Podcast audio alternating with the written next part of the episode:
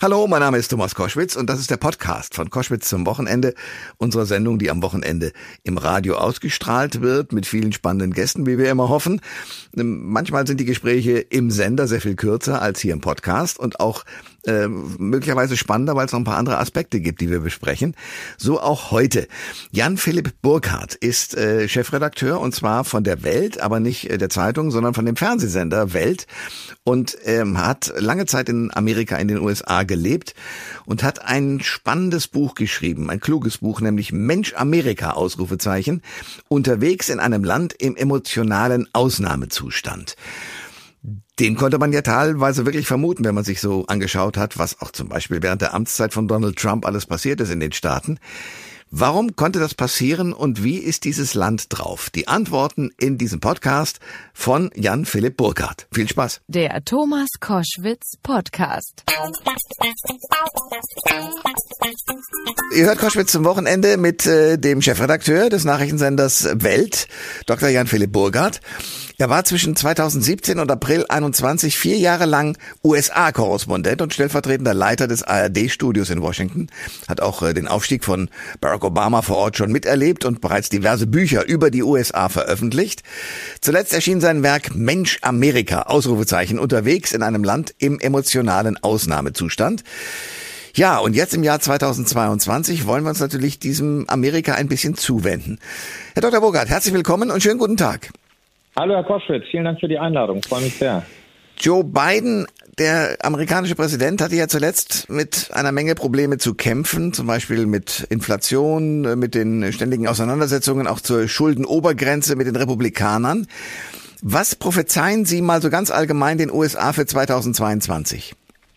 Also 2022 wird in den USA, glaube ich, auch wieder ein Jahr im emotionalen Ausnahmezustand, weil nämlich Wahlen anstehen.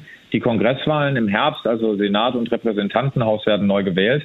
Ähm, Im Moment haben die Demokraten ja eine hauchdünne Mehrheit äh, im Senat mit der Stichstimme der Vizepräsidentin und im Repräsentantenhaus. Die könnten beide Mehrheiten verlieren. Das heißt, die Republikaner werden sehr aggressiv auftreten, äh, sehr viel Politik gegen Joe Biden machen. Und ähm, ich glaube, das wird ein ein sehr lautes und ähm, ein sehr aufgeregtes äh, politisches Jahr in den USA. Außerdem plant man ja, und zwar mit 100 Millionen Dollar, den Kampf gegen die Korruption äh, aufzunehmen. Äh, glauben Sie, dadurch entsteht tatsächlich ein, ein anderes Amerika? Wird das funktionieren?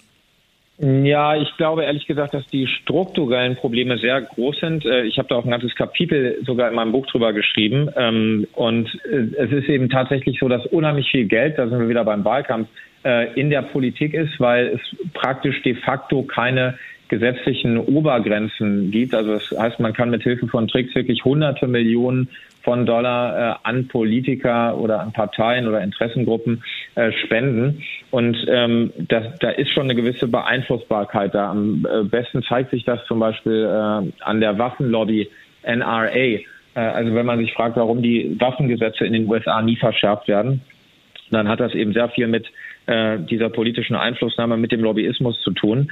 Ähm, es ist nicht direkt Korruption, aber natürlich ähm, kann Politik sozusagen gekauft werden. Ich habe da ähm, für mein Buch auch mit einem Lobbyisten gesprochen und der sagte, natürlich kann man Gesetze kaufen und das fand ich interessant, in welcher Offenheit der das sogar beschrieben hat. Das ist aber auch erschreckend, oder? Dass man das tatsächlich auch noch mitteilt. Das ist ja unglaublich.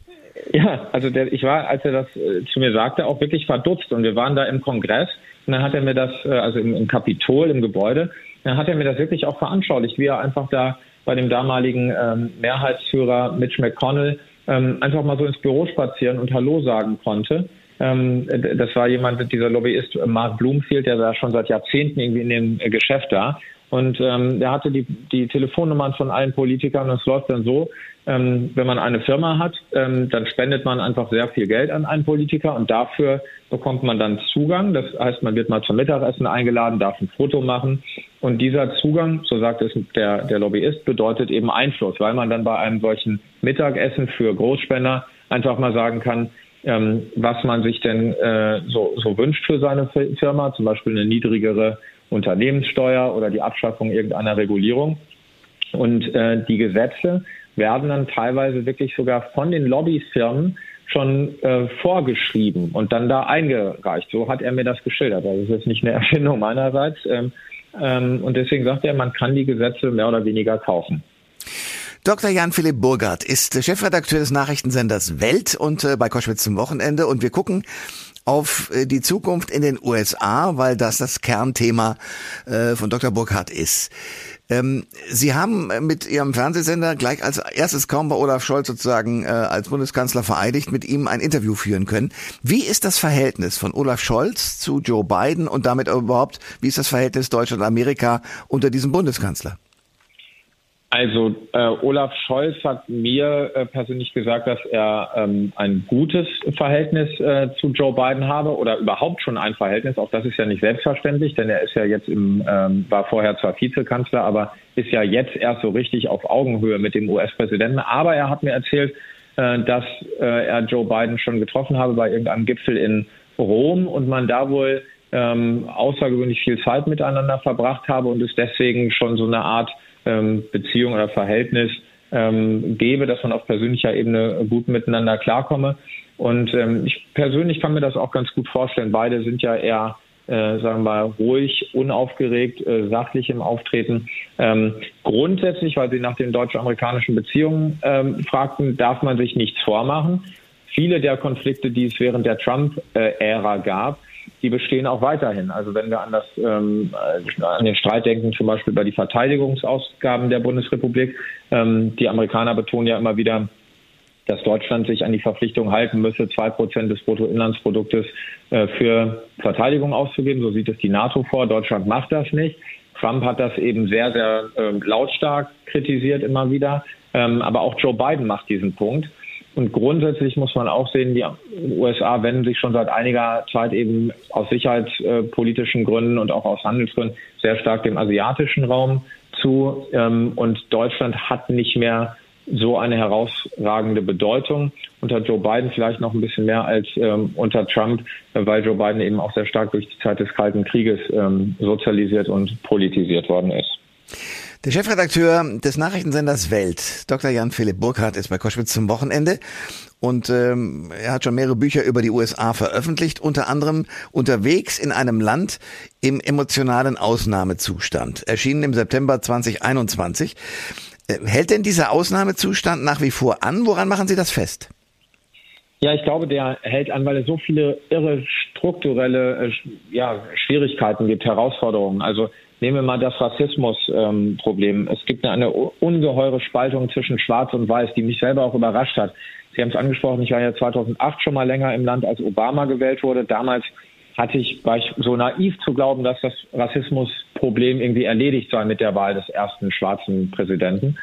Und musste dann, als ich wiederkehrte, äh, zurückkehrte in die USA 2016 ähm, zur Wahl Donald Trumps, ähm, feststellen und im Nachgang auch, dass es sogar sich, glaube ich, verschärft hat, ähm, diese Problematik. Ich war zum Beispiel in Minneapolis unterwegs nach dem gewaltsamen Tod von George Floyd, ähm, wo ich bürgerkriegsartige Zustände erlebt habe. Ich bin da durch Straßen gelaufen, wo links und rechts neben mir die Häuser in Flammen aufgingen, ähm, weil es eben Aufstände gab gegen die Polizeigewalt gegen Schwarze. Ähm, und ich hatte manchmal wirklich das Gefühl, dass das Land kurz vor einem Bürgerkrieg steht. Da sind junge Männer an mir vorbeigelaufen mit Äxten in der Hand, die haben hm. Schaufensterscheiben eingeschlagen. Das war wirklich brutal. Ähm, und dieses Rassismusproblem ähm, ist einfach weiter ungelöst, muss man sagen. Genauso wie bestimmte ökonomische äh, Probleme. Die Schere, diese sogenannte zwischen Arm und Reich, klafft in den USA noch stärker auseinander als bei in anderen ähm, Industrienationen. Dann das politische Klima ist total toxisch, wenn man sich überlegt, dass 70 Prozent der republikanischen Wähler auch heute noch davon überzeugt sind, dass Donald Trump die Wahl gestohlen wurde. Ja. Ähm, das heißt also, ein beachtlicher Teil der Bevölkerung äh, erkennt im Grunde Joe Biden gar nicht als legitimen Präsidenten an. Ähm, dann würde ich sagen, es ist schon ein Land äh, im emotionalen Ausnahmezustand. Und wenn man sich dann noch anschaut, wie häufig wir dort Amokläufe mit vielen Toten äh, erleben, dann äh, ist auch das, würde ich sagen, einmalig sozusagen ähm, auf der Welt und zeigt, in, in was für einem ähm, eigenartigen ähm, psychologischen Zustand dieses Land ist. Sie haben Donald Trump schon angesprochen. Der ist ja in letzter Zeit in die Schlagzeilen geraten aus mehreren Gründen, unter anderem auch, weil eine äh, ja richtig eine, eine Art Analyse des, des, des Kapitolsturms sozusagen äh, veröffentlicht wurde, bei dem ihm mehr klar gewesen sein muss, nach den ersten Analysen, als er immer behauptet hat. Was werden wir von dem noch hören im Jahr 2022? Werden wir was von dem hören und wenn ja, was? Ja, ich glaube schon, dass Donald Trump sich sehr stark äh, einschalten wird in diesen Kongresswahlkampf, in, den, ähm, in, die, in die Midterms, ähm, die ich vorhin schon kurz äh, erwähnt habe. Und ähm, es gibt ja auch viele politische Beobachter, die davon ausgehen, dass Donald Trump diese äh, Niederlage ähm, nicht auf sich sitzen lassen möchte, sondern dass er nochmal antreten wird, ähm, dann äh, 2024. Äh, und ich könnte mir vorstellen, dass wir ein, ein Warmlaufen für dieses Comeback äh, erleben werden von Donald Trump. Er hat ja zum Beispiel auch eine eigene, ein eigenes soziales Netzwerk gegründet, nachdem er von Twitter äh, ausgesperrt worden ist, wo er wirklich auch hohe äh, Millionensummen für eingesammelt hat, um das ans Laufen zu kriegen. Also ähm, wer glaubt, dass Donald Trump äh, sich da in seinen Golfclub in Florida äh, zurückzieht und da jetzt die Füße hochlegt, ähm, der täuscht sich, glaube ich. Ähm, von seiner ganzen Persönlichkeitsstruktur her äh, ist er, glaube ich, so, dass er diese Niederlage nicht auf sich äh, sitzen lassen will und auf Rache sind. Dr. Jan Philipp Burkhardt ist bei Koschwitz zum Wochenende. Wir reden über Amerika, weil er da lange war als Korrespondent. Jetzt ist er Chefredakteur des Nachrichtensenders Welt und hat natürlich damit auch die politischen, äh, den politischen Blick auf das, was da in den USA auch im Verhältnis äh, zu Deutschland passiert. Im Jahr 2022 gibt es einen G7-Gipfel. Was ist über den zu sagen im Verhältnis Deutschland-Amerika? Ja, ich glaube, es ist so ein bisschen, wie ich äh, vorhin schon angedeutet habe. Es werden ein paar Konfliktthemen äh, auf dem Tisch sein. Natürlich ähm, die, die Ausgaben für die NATO, für Verteidigung. Das Thema Russland, Ukraine wird den G7-Gipfel äh, vermutlich weiter beschäftigen. Äh, Handel wird eine, eine Rolle spielen. Und ähm, das Ganze wird ja in Deutschland äh, stattfinden, auf Schloss Elmau in den Alpen.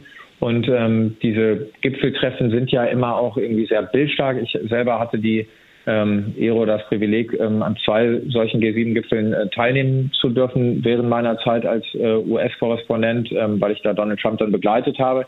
Ähm, einer davon war in Biarritz in Frankreich. Und das ist schon immer sehr interessant, wie die Gastgeberländer dann darauf äh, bedacht sind, diese Bilder zu kreieren, die um die Welt gehen. Ähm, und ich bin mal sehr gespannt, ähm, ja, was dann aus äh, äh von, von Schloss Elmau aus äh, produziert wird und wie sich die, die mächtigen sieben dann äh, präsentieren werden gemeinsam. Ja, ein schönes Bild auf alle Fälle, weil Schloss mhm. Elmau ist wunderbar. Äh, weltpolitisch stehen sich die USA und China gerade ja nicht sonderlich freundlich gegenüber. Die USA haben zuletzt zum Beispiel einen diplomatischen Boykott der Olympischen Winterspiele in Peking angekündigt. Wird denn China USA in diesem Jahr weiter den Rang als Weltmacht ablaufen? Ökonomisch gesehen glaube ich das schon, wenn ich mich richtig erinnere, äh, gibt es ja äh, Projektionen, die sozusagen ähm, die, die Aufholjagd äh, beschreiben, dass, dass China irgendwann auch die, die größte Volkswirtschaft der Welt sein könnte. Und ich glaube eben, dass auch diese diplomatischen Konflikte sich weiter zuspitzen werden und dass die Chinesen auch gerade testen, wie weit sie bei Joe Biden äh, gehen können. Ähm, Donald Trump hat ja eine sehr klare Kante ähm, gegenüber China gezeigt, zum Beispiel was das Thema Handel ähm, betrifft. Ähm, Finde ich übrigens auch äh, aus, aus deutscher Perspektive mal äh, bedenkenswert, darüber nachzudenken, auch diese ähm, kritischen Punkte mal anzusprechen, neben Menschenrechtsverletzungen äh, zum Beispiel auch das Thema Urheberrecht und, ähm, und Ideenklau. ähm, Deutschland hält sich da ja sehr äh, zurück, will die guten wirtschaftlichen Beziehungen nicht gefährden, was wir als Industrienation und als Autoexporteur natürlich auch immer auf dem Schirm haben müssen. Ähm, aber Nichtsdestotrotz muss man sagen, dass viele chinesische Handelspraktiken ja einfach überholt sind. Ähm, teilweise ähm, aus Sicht der Welthandelsorganisation wird China noch wie ein Entwicklungsland äh, geführt, sozusagen was das Regelwerk äh, betrifft. Und ähm, da hat mir durchaus imponiert, wie ähm, Joe Biden, aber auch sein Vorgänger Donald Trump ähm, sehr klar und deutlich und auch ähm, ja, konfliktbereit gegenüber China aufgetreten sind. Was das militärische Thema an, äh, betrifft, muss man natürlich auch weiter sehen, wie sich die Lage im südchinesischen Meer bezieht. Und auch Taiwan ist ein großes Thema. Ja. Die, die Amerikaner ähm, haben äh, Geheimdienstprojektionen, äh, nach denen äh, bis zum Jahr 2024 da äh, möglicherweise sogar eine Invasion äh, bevorsteht. Also das sind alles ähm, Gedankenspiele, die aber als ähm, durchaus im Bereich des Möglichen eingeordnet werden. Das sagt der Chefredakteur des Nachrichtensenders Welt, Dr. Jan-Philipp Burkhardt, der auch der Autor des Buches ist Mensch Amerika, unterwegs in einem Land im emotionalen Ausnahmezustand. Herr Dr. Burkhardt, danke für das Gespräch. Sehr gerne, Herr Koschwitz. Alle Informationen zur Sendung gibt es online auf thomas-koschwitz.de.